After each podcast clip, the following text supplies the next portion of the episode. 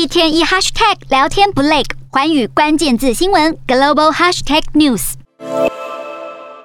从守护孕妇的助产士到高龄照护中心的医护人员都想收编。澳洲新任总理埃班尼斯喊出要招兵买马，大举增加境内的医疗人员。其中，南澳省新一轮的预算要在医疗保健上投入约五百一十八亿台币，并且增加医护人员七百五十一人。而新南威尔斯省更要砸约八百七十三亿台币升级医疗体系，并且招进超过一万名医护人员。但消息一出，让邻近的纽西兰警铃大作。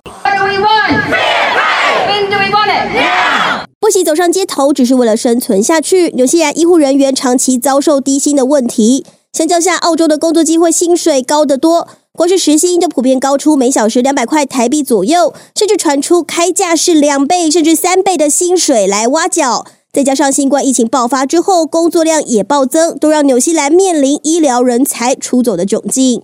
The hospitals and the government doing everything we can to increase recruitment and to increase remuneration.